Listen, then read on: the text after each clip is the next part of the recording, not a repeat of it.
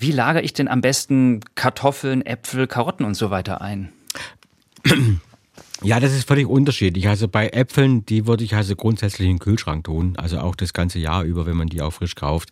Die halten sich einfach im, im Kühlschrank wesentlich besser.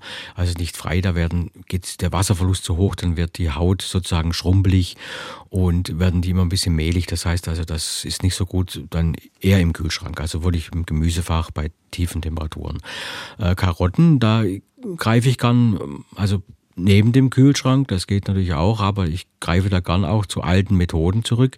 Äh, ich kenne das noch aus meiner Kindheit, dass meine Mutter hat die einfach in den Sand gesteckt sozusagen. Also da gab es immer ein Eimerchen mit trockenem Sand und dann hat man die Karotten im Keller da reingesteckt und dann sind die eigentlich lange haltbar geblieben. Das war, ist eigentlich nach wie vor die beste Methode. Durch den Sand kann nicht so viel Wasser eben aus der Oberfläche der Karotten, aus, aus dem Inneren der Karotten verdampfen, weil der Sand ist immer ein bisschen, zieht selbst das Wasser an, also nicht nur das aus der Karotte, sondern das aus aus der Umgebungsluft und da stellt sich ein Gleichgewicht ein und man kann sie eigentlich lange lagern.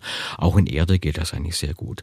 Ähm, bei Kartoffeln, Kartoffeln ist es schwieriger. Da ist also, wenn die Kaller zu warm sind, dann beginnen die nach einer gewissen Zeit zu treiben. Das ist eigentlich die Knolle, das ist eigentlich auch gleichzeitig die Saat, die Starken und die Proteine, die sind ja äh, dort vorhanden als Reserve, sozusagen als, als, als Tank für äh, das Keimen. Und wenn sich da mal ein Keim bildet, dann wächst er halt weiter, dann treiben die Kartoffeln sozusagen aus, dann gibt es immer diese weißen Triebe und dann ist einfach die Temperatur zu hoch. Also da kann man sich heute bei der gegenwärtigen Marktlage ruhig erlauben, dann weniger zu kaufen und die nicht mehr einzulagern. Das ist halt bei den warmen Kellern ist das heute nicht mehr ganz so einfach.